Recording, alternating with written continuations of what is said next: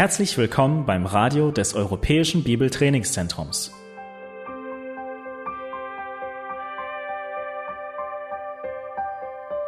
Unser Anliegen ist, dass der folgende Vortrag Sie zum Dienst für unseren Herrn Jesus Christus ermutigt.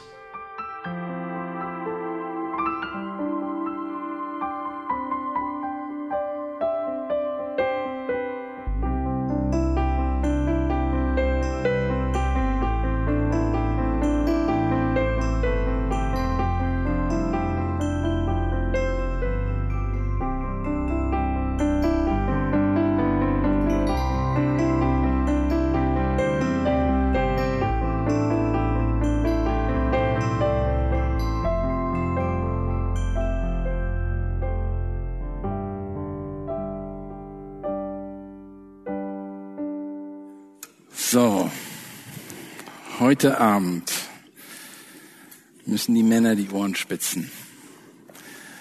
Ich habe was mit euch vor, euch Männern. Und ich warne euch jetzt schon. Ich hoffe, dass ihr nicht so rausgeht, wie ihr hereingekommen seid. Die Frauen, ihr dürft euch viele Notizen machen und eure Männer dran erinnern.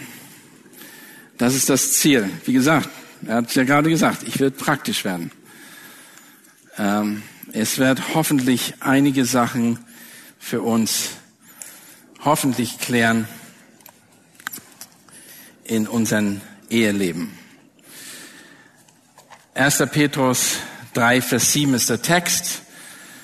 Ich sehe gerade, dass die Kanzel nicht so groß ist, wie ich dies gedacht habe. Die Bibel rutscht drunter und so. Naja, wie das auch immer ist. Mache ich das bisschen anders. Ich muss sie gleich zumachen. Okay. Ehe ist weiterhin das Gradmesser jedes Gemeindeleiters. Ist seine Ehe kein Vorbild, ergibt sich zwangsläufig die Frage, wie kann er dann die Verantwortung über die Gemeinde bekommen? Wenn ihr im Kleinen nicht treu seid als Gemeindeleiter, wie kann er dann im Großen treu sein, wo eine Vielzahl von Ehen gibt, die als geistlicher Leiter vorstehen soll. Im Unterschied zur Welt ist eine gesunde Ehe die Messlatte für die Qualifikation eines Gemeindeleiters. Wenn die Ehe eines Leiters nicht in Ordnung ist, dann wird die Beziehung zu seiner Frau automatisch sein Hauptanliegen, bis diese wieder zur Ehre Gottes gelebt wird. Es ist für uns Männer nicht optional, wie wir mit unseren Frauen umgehen und wie unsere Eheleben aussieht. Gott will, dass wir unsere Ehe die größten Aufmerksamkeit auf Erden widmen, die zwischen zwei Menschen besteht. Dein Nächster ist deine Frau, nicht die Kinder, nicht dein Fußballfreunde, nicht die Studienkollegen, nicht deine Geschwister, oder deine Mutter oder dein Vater, es ist deine Ehefrau. Die Bibel ist eindeutig, darum wird ein Mann sein Vater und seine Mutter verlassen und seiner Frau anhängen und sie werden ein Fleisch sein. Und das wird gleich dreimal im Neuen Testament wiederholt. Die primäre Beziehung für uns Männer in dieser Welt ist die mit unserer Ehefrau. Das sagt Gott der die Ehe geschaffen hat, zu unserem Wohl und zu seiner Ehre. Tatsache ist, dass gerade die Ehe seit der Schöpfung der Erde und des Menschen unter Attacke ist. Der Feind Gottes weiß, wo der Nerv der Gesellschaft zu treffen ist. Kann und wie Gottes Plan auf, wie er den aufhalten will. Wenn der Teufel die Ehe schwächt und eventuell zerstört, Überlegt mal. Dann zerstört er die Gemeinde und die Gesellschaft. Ganz klar. Der Kampf um die Ehe nach Gottes Plan ist der zentrale Schauplatz, wo der Krieg, der Ideologien der Welt geführt werden. Zum Beispiel die Rolle von Mann und Frau. Wer hat welche Aufgabe? Wer Aufgabe nach Gottes Plan? Habt ihr euch das mal gefragt? Homosexualität. Hat Gott etwa zwei Männer oder zwei Frauen geschaffen zur Fortpflanzung der Menschheit? Genderfrage. Ist die Geschlechter, ist das Geschlechtsfrage eine Frage der persönlichen Wahl? Echt? Erziehungsfragen. Liegt es bei der, den Eltern oder bei, der, bei dem Staat? Scheidung. Ist die Ehe lebenslang oder kann der Mensch sich trennen, wenn er möchte? Alle diese Fragen sind zentral für uns, denn sie greifen den Kern unseres Glaubens an und unserer Gesellschaft. Das ist kein Nebenschauplatz. Wie viele von uns denken, dass es ein Nebenschauplatz ist vielleicht. Natürlich ist das Evangelium Jesus Christi die zentrale Botschaft, aber die praktische Umsetzung eines gottesfürchtigen Menschen ist, es nach Gottes Plan zu leben und dem Wort Gottes gehorsam zu sein. Und das geschieht an erster Stelle bei dir zu Hause. In der Ehe, in der Familie. Da ist der wirkliche Schauplatz. Der Text aus 1. Petrus 3, Vers 7. Ihr Männer ebenso wohnt bei ihnen nach Erkenntnis als bei einem schwächeren Gefäß, dem weiblichen, ihnen Ehre gebend als solche, die auch Miterben der Gnade des Lebens sind, damit euer Gebet nicht verhindert wird. Das ist der Text. Das ist das, wo, es, wo wir uns mit befassen müssen. Wie geht ihr um mit der Ehe? Lass uns das mal aufschlüsseln. Lass mal genau gucken, was da steht. Männer, wenn wir den, den Text mal aufschlüsseln, Männer gleichermaßen lebt mit euren Frauen einsichtig als im schwächeren Gefäß denn sie ist eine Frau und erweist ihr Ehre, weil ihr ja gemeinsam Erben der Gnade des Lebens seid, damit euer Gebet nicht verhindert wird. Behandle deine Frau zärtlich. Und zärtlich kommt vom Schwächeren. Behandle deine Frau zärtlich in einer Art und Weise, weil sie ein schwächeres Gefäß ist. Schwäche kann übersetzt werden wie krank oder kraftlos, in einer Position der Kraftlosigkeit. Ein Ehemann behandelt seine Frau als schwächer. Hat nichts mit Erniedrigen zu tun, überhaupt nicht. Gar nicht. Das ist missverstanden. Denkt daran, Gott liebt die Schwachen. Er liebt sie. Stimmt ihr dem, stimmt ihr dem zu? Ist das wirklich so? Liebt Gott die Schwachen? Stimmt das? Ja, das tut er. Gott möchte auch gerade den Schwächeren, die weniger Ehre haben in den Augen der Welt, segnen. Das will er. 1. Korinther 2, Vers, 1. Korinther 1, Vers 26 bis 28. Seht doch eure Berufung an, ihr Brüder. Da sind nicht viele Weise, noch dem Fleisch, nicht viele Mächtige, nicht viele Vornehme, sondern das Törichte der Welt hat Gott erwählt, um die Weisen zu Schande zu machen, und das Schwache der Welt hat Gott erwählt, um die Starken zu Schande zu machen, und das Unedle dieser Welt, das Verachtete hat Gott erwählt, um das, was nichts ist, damit es zunichte gemacht mache, was etwas ist. Das bin ich, das bist du. Wir sind nicht weise, wir sind nicht die Mächtigen, wir sind nicht die Vornehmen auch nicht die andere Seite sind. Wir sind, wir sind die Schwachen. Also die, die kein Ansehen haben. Das sind wir. 1. Korinther 12, Vers 22. Vielmehr sie sind gerade die scheinbar schwächeren Glieder des Leibes notwendig. Das sind auch wir. Wir sind die Schwachen. Das sind die Frauen. Jakobus 2, Vers 5. Hört, meine geliebten Brüder, hat nicht Gott die Armen dieser Welt erwählt, dass sie reich im Glauben würden und, und Erben des Reiches, der, dass er denen verheißen hat, die ihn lieben? Auch das sind auch wir. Wir sind die Armen. Das sind die Schwachen. 2. Korinther 10, Vers, 2. Korinther 12, Vers 10. Darum habe ich Wohlgefallen an Schwachheit, an Misshandlung, an Nöten. Das sagt Paulus. An Verfolgung, an Ängsten um Christi willen. Denn wie ich schwach bin, dann bin ich stark. Gott hat Freude daran, Schwache zu segnen. Also wer da denkt, seine Frau ist schwach und das ist was Negatives oder Erniedrigendes, umgekehrt. Von, in Gottes Augen ist das genau umgekehrt. Er kümmert sich um. Die wenig Ehrbaren sind aus, aus diesen, die aus die Welt so sieht, das sind gerade die, die Gott als stark ansieht. Gottesfürchtige Ehemänner würden das Gleiche für ihre Frauen machen, um vor allem die, die als Vorbilder der Gemeinde vorstehen, durch ihren Glauben. Wir würden, wie Gott es tut, die Schwächeren hochachten. Wir sollen Jesus nachfolgen. Wir sollten uns mit Zärtlichkeit um unsere Frauen kümmern.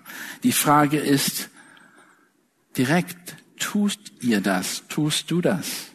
Kümmerst du dich um deine Frau in einer zärtlichen Art und Weise als die Schwächere? Gibt es irgendetwas neben deiner Beziehung zu deinen, in deinem Dienst für den Herrn Jesus Christus und deiner Verantwortung bewussten Arbeit, die mehr Aufmerksam bekommt, Aufmerksamkeit bekommt, mehr Zeit, mehr Geld, mehr Ehe als deine Ehefrau? Ist es, gibt es irgendwas, was wichtiger ist als deine Ehefrau? Soll das wirklich, soll das wirklich so sein, dass irgendwas mehr Aufmerksamkeit bekommt als deine Ehefrau?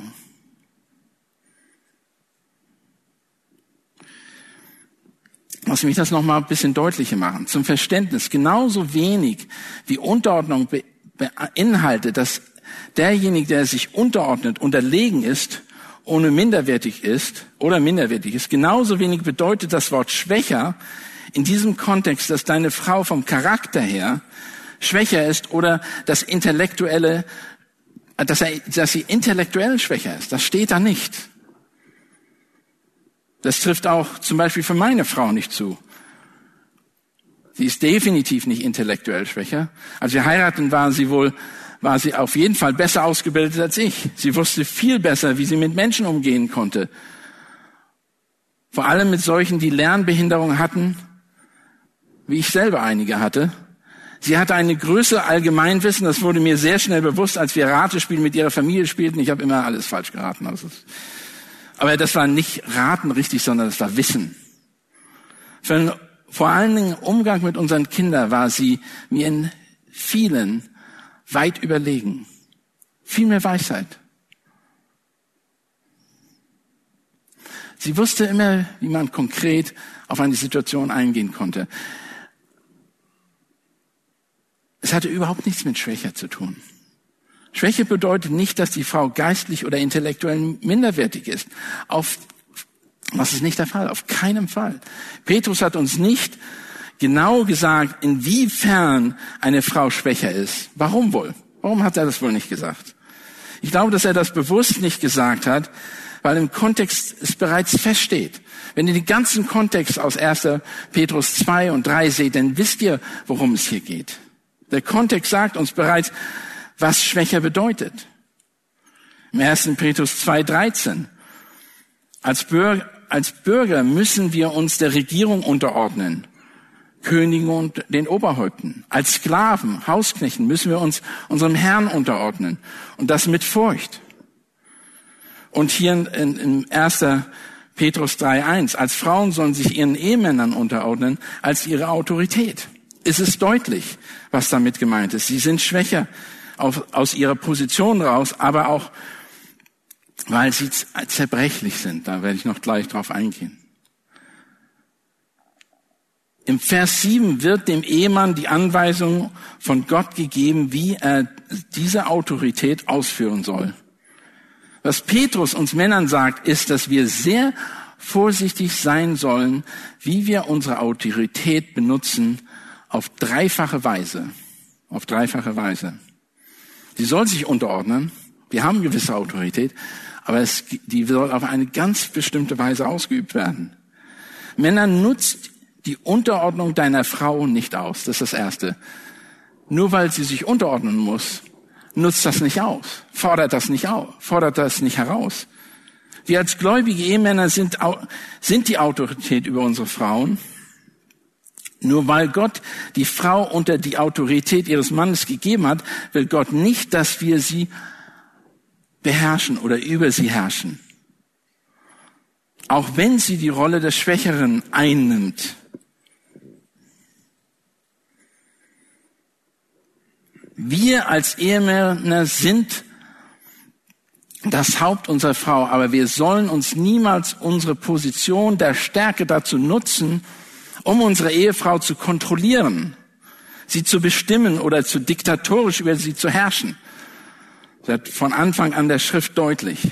Anstatt deine Autorität für egoistische Zwecke zu nutzen, bist du aufgefordert, sich um deine Frau fürsorglich zu kümmern, auf ihr Wohlbefinden zu achten sie zu lieben, sie zu schützen, ihr aufopfern zu dienen und sie in, den, in der Gnade anzuleiten.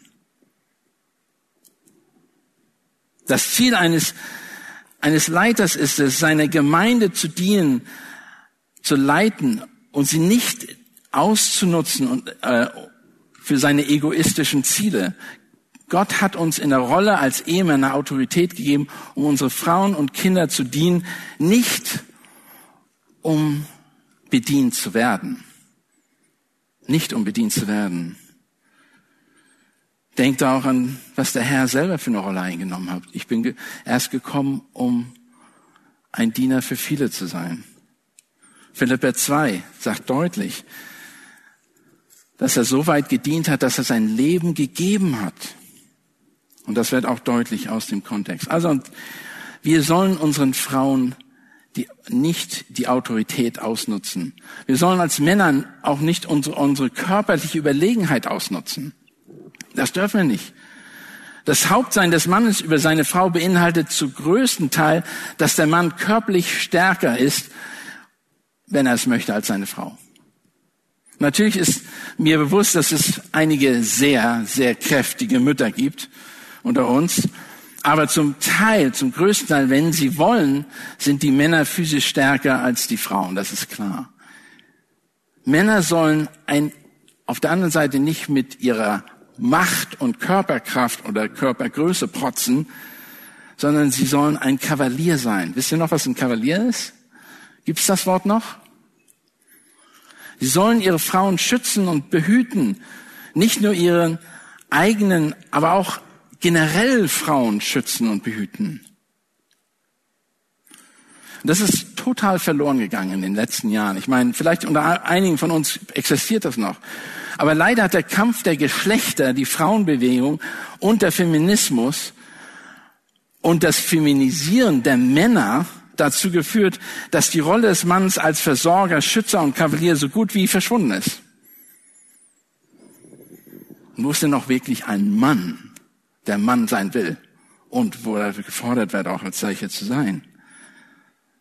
Es sei denn, du bist wiedergeborener Christ und bist fest davon überzeugt, dass ein Mann ein Kavalier sein soll, werden die meisten diese Rolle überhaupt nicht mehr einnehmen. Was würdet ihr sagen, was Christus getan hat?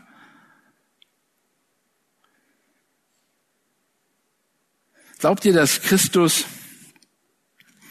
auf dem Esel geritten wäre und eine Frau neben hinterhergelaufen wären? Ist das so wie in den meisten, ich habe gerade Bilder in biblischer Seelsorge mir wieder angeguckt, wo das oft die Einstellung ist, der Mann reitet auf dem Esel voran und hinten dran laufen die Frauen mit einem gepackten Sack mit Stroh hinter den Mann her. Unser Ziel ist nicht, die Zeit zurückzudrehen und wo die Frauen allgemein missbraucht wurden, sondern wir wollen, wie Jesus Christus die Frau geachtet haben, sie auch achten. Hat Jesus die Tür für eine Frau aufgehalten oder hätte er die Tür, hätte er die Tür ins Schloss fallen lassen, bevor die Frau durch die Tür gehen konnte? Was hätte, was meint ihr? Was hätte er gemacht? Hätte er die Tür aufgehalten oder hätte sie das Schloss fahren lassen und wäre selber durchgegangen? Würde Jesus die Autotür aufhalten? Der Jesus der Erste, der ins Rettungsboot steigt? Oder würde er sich erst um die Frauen und Kinder kümmern? Lasst uns unsere physische Überlegenheit als Männer nutzen, um unsere Frauen, um uns um unsere, unsere Frauen zu kümmern, um unsere Ehefrauen zu kümmern. Lasst uns so wie ein gottesfürchtiger Mann verhalten als Kavalier. Drittens, Männer nutzen, sollen nicht die emotionalen, emotionale Sensibilität der Frau ausnutzen, deiner Frau ausnutzen. Als dritter Bereich der Schwäche ist der Bereich der Emotion. Als Männer sollen wir das nicht ausnutzen, sie emotionell, die sensibler ist emotionell, einfach über sie herzugehen. Wir sollen dankbar sein für Gott, die Gott gegebenen Emotionen und die Sensibilität unserer Frauen. Viele Männer von uns würden sonst alles gefühlslose Roboter durch die Landschaft laufen, wenn wir unsere Frau nicht hätten. Gib doch zu, dass viele Männer das offensichtlich übersehen, zum Beispiel emotionale Hinweise unserer Kinder oder zwischenmenschlichen Beziehungen. Manchmal sind wir total, wir sehen das überhaupt nicht. Manchmal ist meine Frau, wenn auf dem Weg nach Hause, sagt sie, Christian, hast du eigentlich gemerkt, was du da gesagt hast?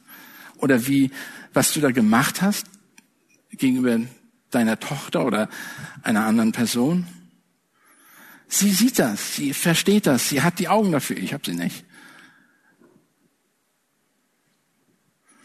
Wir sollen das nicht ausnutzen. Als Ehemänner, Ehemänner behandeln wir unsere Ehefrau rücksichtsvoll und mit Bedacht. Du sollst ihr dienen, sie lieben und leiten und dich aufopferungsvoll für sie hingeben. Du sollst sie schützen und Fürsorge für sie tragen weil sie emotionell schwächer ist. Denn gerade das macht sie so verletzbar als Frau. Das ist ja auch was, auch warum Gott die Männer auffordert, nicht verbittert gegen sie zu sein. In Kolosser 3, Vers 19 sagt er, ihr Männer liebt eure Frauen und seid nicht bitter gegen sie. Denkt mal nach, was das bedeutet, bitter zu sein. Als Ehemänner sollen wir niemals bitter gegen unsere Ehefrauen sein, wo wir unser Herz gegen sie verschließen, ihnen Ablehnung in der Verletzung zutragen, weil sie, wir eben verbittert sind gegen sie. Praktisch gesehen, was bedeutet das? Als Ehemänner sollen wir niemals unsere Gefühle so eskalieren lassen, dass wir durch unser Verhalten sie verletzen. oder herrisch oder herrscherisch über sie dominieren, ausrasten, Zorn, kraftvolle Worte sagen, die nicht angebracht sind. All das ist falsch. Du sollst nicht zu deiner Frau sagen, dass sie Schatzi und dann redest du mit ihr, als wenn sie Dreck wäre. Sei ehrlich. Behandle sie richtig. Selbst wenn, du, wenn sie sich nicht unterordnet, brauchst du nicht verbittert zu sein. Weißt du, woher weißt du, dass du verbittert bist gegen deine Frau? Woher weißt du, dass du verbittert bist gegen deine Frau? Ja, wenn du anfängst zu sagen, das hast du letztes Mal schon gesagt oder getan oder nicht getan hast, dann fängst du an, verbittert zu sein in deinem eigenen Herzen.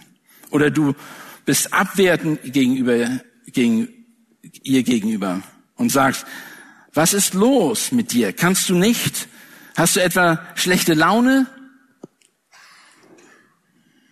Oder du befiehlst und sagst dass sie sich unterordnen soll. Ich bin das Haupt der Familie. Ich habe die Leitung. Du behandelst sie, als wenn sie ein Soldat ist, obwohl du doch dich selbst hingeben solltest als Sklave. Die, wie gesagt, die Frau ist emotioneller, sensibler als ihr Ehemann. Und wir sollen diese Gefühle unserer Frauen nicht ausnutzen. Frauen sind in einer Position der Schwäche. Petrus sagt uns zwar nicht, auf welche Weise eine Frau schwächer ist, doch aus dem Kontext können wir entnehmen, dass es durch ihre Rolle der Unterordnung dem Ehemann gegenüber ist und dass sie physisch schwächer ist, emotional sensibler ist als der Ehemann, was sie auch in ihr eine Position der Schwäche also bringen wird. Daher, ihr Ehemänner, behandelt eure Frauen mit dieser Erkenntnis. Versteh deine Ehefrau und behandelt sie als einen kostbaren Schatz. Behandle deine Ehefrau als einen kostbaren Schatz. Außerdem, zweitens, du sollst deine Frau behandeln, deine Frau, als wenn sie zerbrechlich ist, wie ein Gefäß. Es sagt, sie ist ein, wie ein Gefäß. Das griechische Wort wird im Neuen Testament als ein Gegenstand bezeichnet, der hohl ist, wo man etwas Kostbares hineinlegt, wie ein Topf zum Kochen oder etwas Kostbares bewahren, aufbewahren will. Normalerweise war es eben ein Tongefäß. Viele von euch kennen das ja wahrscheinlich. Aber es ist etwas sehr Kostbares. Und Gott hat in Gefäße wie er das selber sagt, etwas Immaterielles, den Geist hineingelegt. Und der Geist wirkt durch sie. Paulus benutzt das Wort Gefäß als einen physischen Körper. Im 1. Thessalonicher 4,4 sagt er, das ist, dass jeder von euch verstehe, sein Gefäß in Heiligung und Ehrbarkeit in Besitz zu nehmen. Petrus benutzt diesen, das Bild, um uns klar zu machen, dass wir als, dass wir eine Ehefrau behandeln sollen als ein Gefäß, ein Gefäß, das dem Bild Gottes geschaffen worden ist, für einen bestimmten Zweck. Für einen bestimmten Zweck.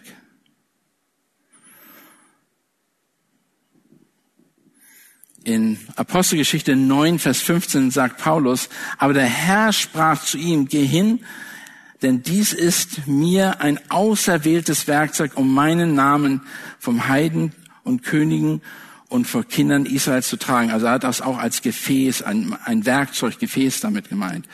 Paulus sagt an einer anderen Stelle, wir haben ähm, aber diesen Schatz in irdenen Gefäßen, damit wir überragende Kraft von Gott sei und nicht von uns. Immer wird das wieder gesagt, auch in, in erst 2. Äh, 2. Timotheus 2.21. Wenn nun jemand sich von solchen reinigt, wird er ein Gefäß der Ehre sein, geheiligt und von dem Hausherrn nützlich zu jedem guten Werk zubereitet. Also wenn Petrus die Frau als ein Gefäß bezeichnet, dann ist das nicht erniedrigend, dass, dann ist das von, für die, uns, die wir, für die Männer eine, etwas, was wir würdigen sollen. Hier wird eine Frau als ein schwächeres Gefäß von den beiden unterschiedlichen Gefäßen bezeichnet. Beide sind Gefäße, Männer und Frauen. Sie ist das Schwächere. Und in diesem, in diesem Wort, was hier benutzt wird, sagt er zugleich, wie eine Frau behandelt werden soll. Für Leinstehende und für Verheiratete. Was ist das Geheimnis? Wir sind alle geschaffene Wesen. Wir sind alle, haben einen ein Wert. Gott hat uns geschaffen. Und als solches sollen wir auch die unsere Ehefrau behandeln. Oft vergessen wir die offensichtlichen Dinge, dass unsere Frau geschaffen ist von Gott, wie auch wir. Und als solches sollen wir ihr Ehre entgegenbringen und sie auch entsprechend behalten, behandeln.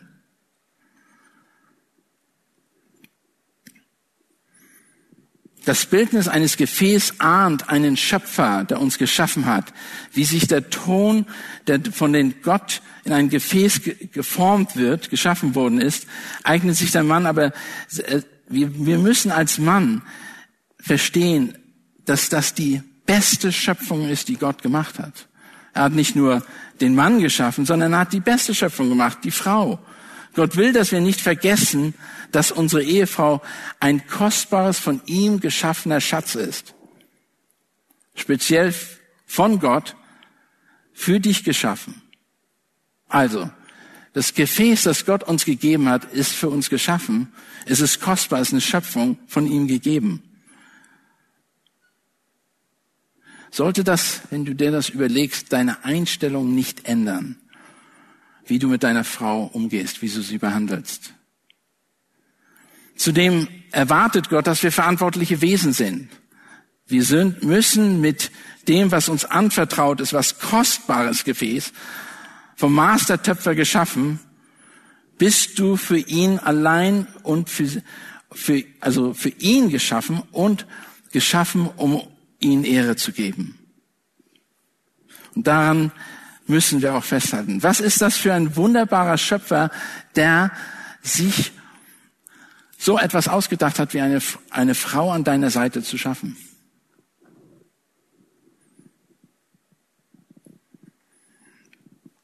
Wenn sie sehen, wie du deine Frau behandelst, wenn die Menschen sehen in der Welt, wie du deine Frau behandelst, geben sie Gott die Ehre. Geben sie den Töpfer, den, den Töpferer Ehre, der den Topf gemacht hat. Er, der sie zu seinem Zweck, der sie zu seinem Zweck gemacht hat, gibt, gibt er, werden sie ihm Ehre geben, wenn sie sehen, wie du deine Frau behandelst. Was ist, wenn du eben außerhalb deiner Bestimmung lebst für das, was du gemacht bist? Was passiert dann? Im Grunde genommen, die Bibel sagt, wenn wir nicht die, der, nach unseren Bestimmungen, die Gott gemacht hat, leben und unsere Frau nicht so behandeln, dann ist das Dummheit, weil wir es zerstören. Das, was Gott geschaffen haben, zerstören. Die Frage ist, behandelst du deine Frau in dem Maße?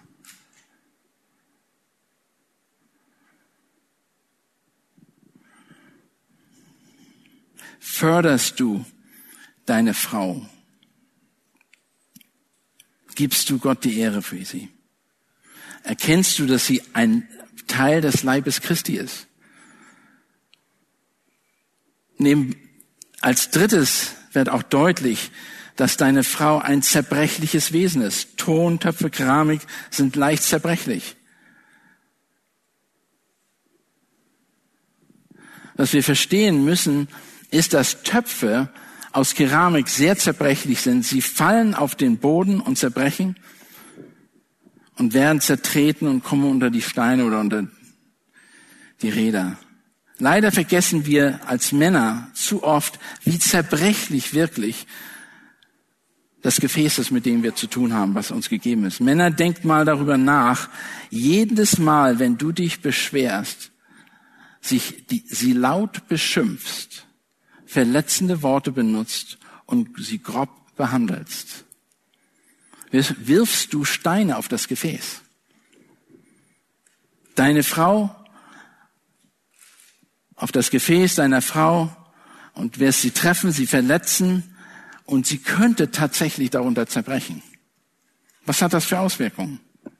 Denkt daran, dass Lügen und verletzende Worte oft viel größeren Schaden anrichten können als tatsächliche Verletzung und können natürlich auch das Gefäß zerbrechen.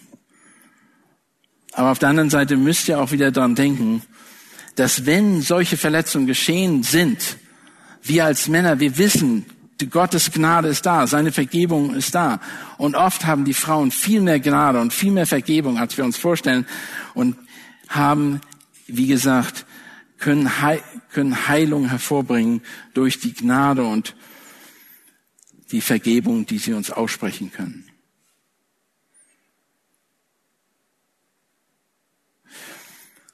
Ich kann sagen, ich, wenn ich zurückdenke, was sind Worte, Worte, die ich gesprochen die habe oder die ich nicht gesprochen habe, die meine Frau verletzt hätten. Ich habe selten bereut, was ich nicht gesagt habe, aber oft schon bereut, was ich gesagt habe.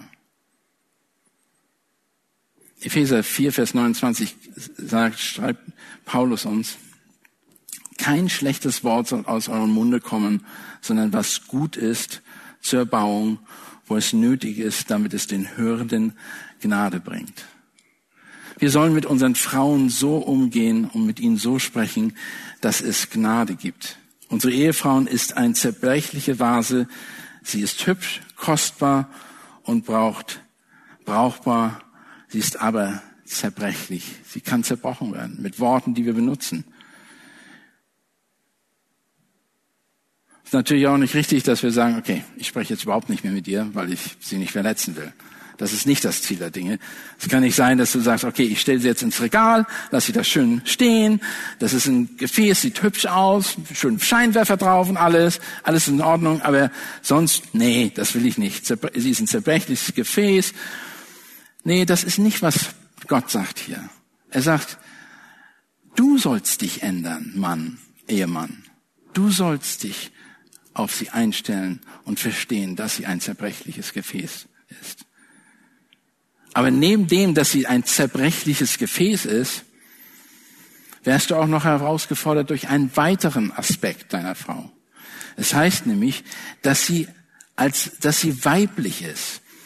In der Elberfelder steht nämlich Folgendes. Ihr Männer ebenso wohnt bei ihnen nach Erkenntnis als bei einem schwächeren Gefäß.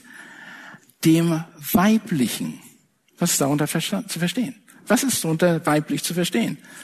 Und leider, heutzutage muss man sehr stark da erklären, was weiblich wahrscheinlich bedeutet. Es ist aber wirklich, wie gesagt, ein sehr seltenes Wort, was hier benutzt wird. Und das soll, ist extra hervorgehoben, dass eine, eine Frau weiblich ist. Sie ist eben nicht männlich. Gott macht uns Männer deutlich, dass unsere Frauen weiblich sind und wir darüber dankbar sein sollen, dass sie weiblich sind. Er macht die Besonderheit unserer Ehefrau deutlich. Sie ist weiblich, eben wie eine Frau sein soll. Was Petrus uns sagen will, ist, dass deine Frau ist kein Mann und kein junges Mädchen, sondern sie ist eine Frau und sie ist weiblich. Gott möchte nicht, dass ein Mann aussieht wie eine Frau. Und er möchte auch nicht, dass sie sich dass ein Mann sich bewegt wie eine Frau oder so spricht. Gott möchte auch nicht, dass eine Frau sich wie ein Mann aussieht und sich wie ein Mann bewegt oder wie ein Mann spricht. Wir sind zwar nicht unter dem Gesetz, aber im 5. Mose 22, Vers 5 steht, es sollen nicht Mannes es soll nicht Mannzeug auf einer Frau sein und ein Mann soll nicht Gewand einer Frau anziehen, denn jeder, der dies tut, ist ein Gräuel für den Herrn, deinen Gott. Was ist also weiblich? Offensichtlich hat Gott ein, eine Perspektive darauf. Wenn wir das, wenn wir die ersten sechs Verse des, des Abschnitts lesen vom ersten Petro, dann verstehen wir, was weiblich ist. Da wird das direkt definiert. Gott hat ein, Gott weiß, was weiblich sein soll. Er hat es geschaffen. Und was steht in den ersten sechs, in den ersten sechs Versen von 1. Petrus 3?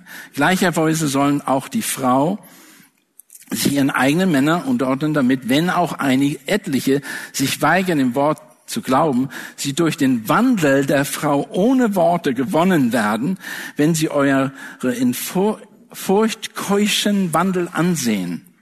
Eine Frau ist genau dann weiblich, wenn sie sich Christus wenn sie Christus folgt, indem sie sich ihren Ehemann unterordnet. Das ist weiblich. Sie gibt einem, dem Ehemann ihr Herz oder dem, der es mal werden soll, aber niemanden anders. Sie lebt ein Leben in Reinheit mit ihrem Blick auf den Herrn. Was sagt es weiter in drei, Vers 3 und 4? Euer Keusch, euer Schmuck soll nicht äußerlich sein, Haarflechten anlegen von Goldgeschmeide oder Kleidung, sondern der verborgene Mensch des Herzens, in dem unvergänglichen Schmuck eines sanften und stillen Geistes, der von Gott sehr kostbar ist. ist.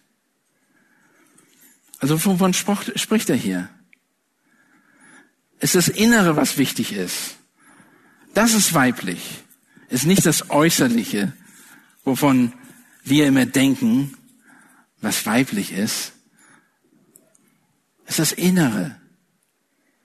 Vers 6, 5 und 6. Denn so haben sich einst auch die heiligen Frauen geschmückt, die ihre Hoffnung auf Gott setzten und sich ihren Männern unterordnen, wie Sarah dem Abraham gehorcht, horchte und ihn Herr nannte. Deren Töchter seid ihr geworden, wenn ihr Gutes tut und euch keinerlei Furcht einjagen lasst. Eine weibliche Frau imitiert gottesfürchtige Frauen und würde diese aus, als Vorbild sehen. Sie guckt zu den biblischen Modellen, Vorbildern, wie zum Beispiel in Titus 2, wo geschrieben steht, dass die älteren Frauen die Jüngeren anleiten sollen. Sie sollen ein Vorbild sein, wie in jeder Gemeinde. Das ist eine praktische Jüngerschaft. Und die Jüngeren sollen eben in der Gemeinde auch zugerüstet werden. Also, was sollen wir Männer tun? Was ist unsere Aufgabe? Behandle deine Frau erstmal zärtlich, weil sie ein schwächeres Gefäß ist. Behandle deine Frau zerbrechlich, sie ist ein Gefäß. Behandle deine Frau weiblich, weil sie eine Frau ist. Und warum sollen wir das tun? Wozu? Wozu sollen wir das tun? Geht das nicht auch anders? Als Mann wollen wir unsere Frauen schützen. Verhaltet euch wie Männer, schützt eure Frauen. Das ist erstmal unsere Aufgabe. Zweitens, als Ehemann sollst du lernen, deine Frau zu schätzen. Zeige ihr, dass sie dir am wichtigsten ist von allen Menschen auf Erden. Schätze sie, als wenn sie der kostbare Diamant ist, den du kennst. Drittens, als Frau sollst du deine Weiblichkeit oder das Weibliche nicht widerstehen. Sei weiblich. Gott hat dich als Frau gemacht. Sei eine Frau. Sei weiblich. Du ergänzt das, was der Mann oft als Schwäche zeigt.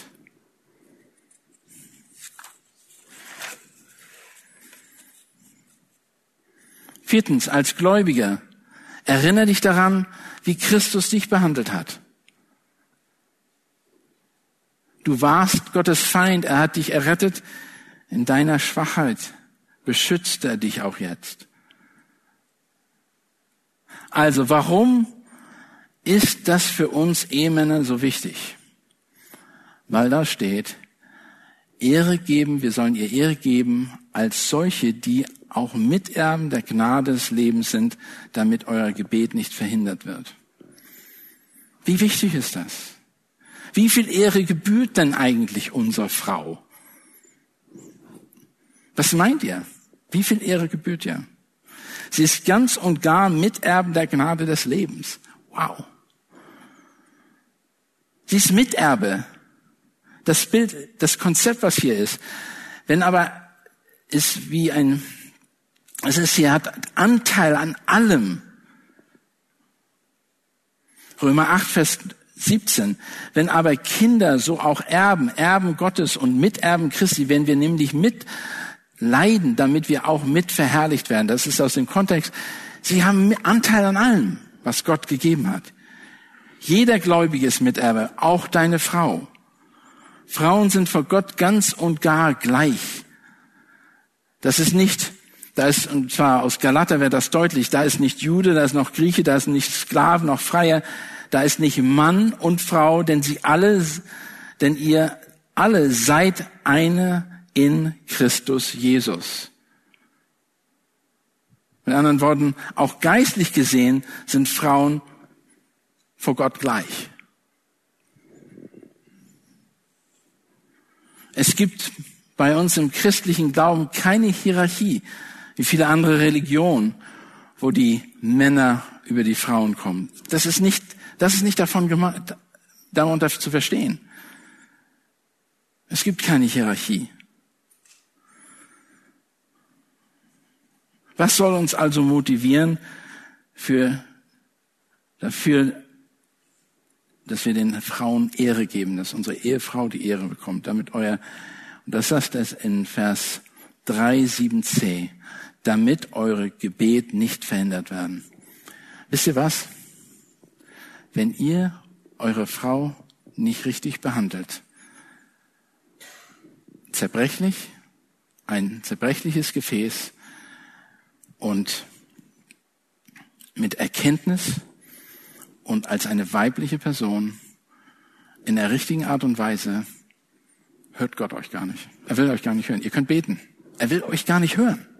Er sagt, euer Gebet wird verhindert. Mit anderen Worten, wenn du das Erste nicht in Ordnung gebracht hast, durch die Kraft Jesu Christi in der Gnade Gottes als ein Miterben der Gnade Gottes, könnt ihr Männer so viel beten, wie ihr wollt. Das geht nur bis an die Decke und kommt zurück. Das ist genau, was es bedeutet. Wenn uns die Beziehung und unserer Frau nicht in Ordnung ist, dann kann die Beziehung zu Gott auch nicht in Ordnung sein, Leute. Und vor allen Dingen wir als Leiter in einer Gemeinde, überleg doch mal, wie willst du eine Gemeinde leiten? Ich habe das am Anfang gesagt, wenn du noch nicht mehr in der Lage bist, deiner Frau die Ehre zu geben, die Gott möchte, die du ihr gibst.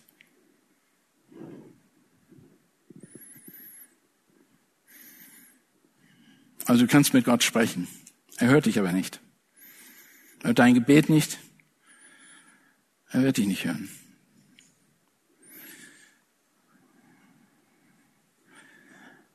Es ist extrem wichtig für uns, dass wir als Männer, als Ehemänner, unsere Frauen die Ehre geben, die ihnen gebührt, sie behandeln als das schwächere Gefäß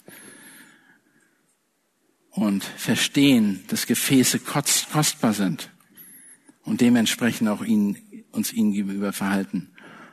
Und das ist die wichtigste Beziehung, die wir auf Erden haben. Das tut mir leid. Wir können, es ist nicht dein Kind, es ist nicht dein Fußballfreund, es ist nicht die Arbeit, es ist nicht, es ist immer grundsätzlich deine Frau, deine Ehefrau. Und ich möchte uns als Gemeindeleiter wirklich darauf hinweisen, wenn wir eine leitende Rolle in der Gemeinde haben und Probleme haben in unserer Ehe, dann nehmt euch die Zeit. Sucht Hilfe. Sucht Hilfe bei einem älteren Bruder, der ein gutes Vorbild abgegeben hat. Geht zu ihm, sprecht mit ihm. Geht nochmal, prüft das Wort nochmal. Guckt euch das nochmal genau an. Was ist darunter zu verstehen?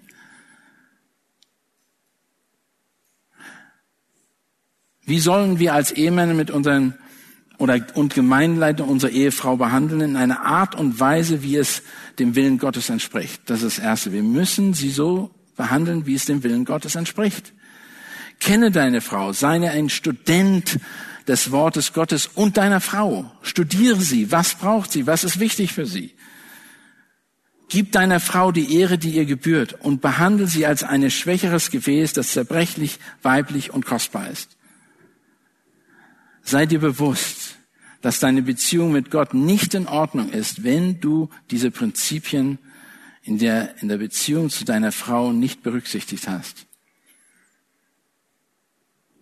Wenn ihr euch fragt, warum ihr keinen Erfolg habt im geistlichen Leben, in der Gemeinde, geht zuerst zurück zu euren Ehen. Guckt euch die an. Gott will, dass wir gute Ehen haben als Ehemänner und er möchte die Frauen so haben, wie er sie gemacht hat, an unserer Seite. Lasst uns beten. Vater Gott, wir möchten dir danken. Danke dir für deine große Güte und deine Gnade. Danke dir für das Wort, das so direkt spricht, auch von, von Petrus, wo er sagt und uns als Männer tatsächlich ermahnt, dass wir mit unseren Frauen in einer richtigen Art und Weise umgehen. Und dass wir verstehen, dass du, Herr, dass dir nichts teuer und kostbar, zu kostbar war, um einzusetzen, um uns zu retten und uns ein Leben in Gottesfurcht zu schenken. Das ist ein kleines, dass wir genau das Gleiche tun für unsere Frauen. Wie viel sollen wir sie lieben? Bis zum Tod. So weit, dass wir bereit sind, für sie zu sterben. Gott, gib jeden einzelnen von uns Männern Kraft, aber auch Weisheit durch den Heiligen Geist und durch dein Wort, die uns gegebene Gnade umzusetzen in ein gottesfürchtiges Leben, dir zur Ehre und unseren Frauen ja, zur Hilfe. In Jesu Namen. Amen.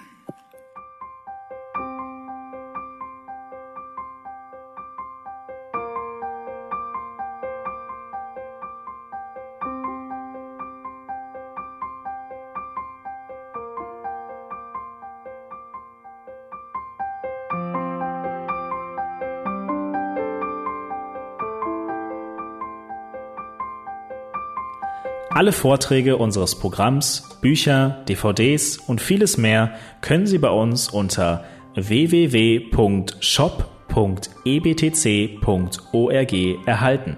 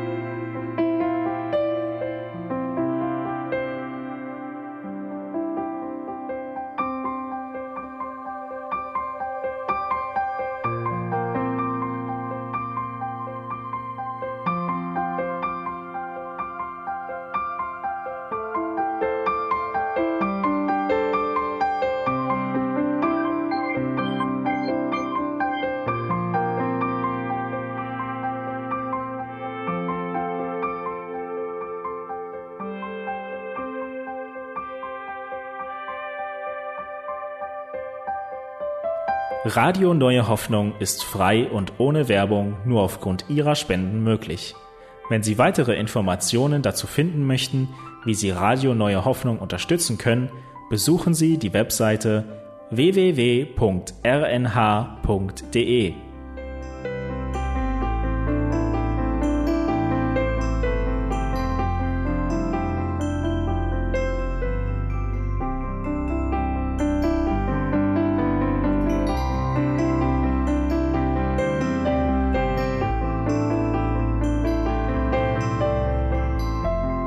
Sendezeiten des EBTCs sind Montag, Mittwoch, Freitag und Samstag jeweils von 10 bis 11 Uhr.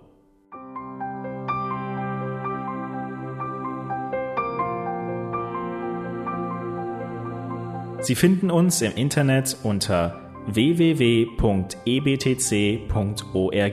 Eine E-Mail können Sie uns senden an radio.ebtc.org.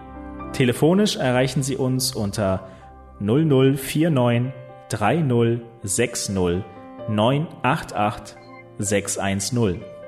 Unsere Postanschrift lautet an der Schillingbrücke 4 in 10243 Berlin, Deutschland.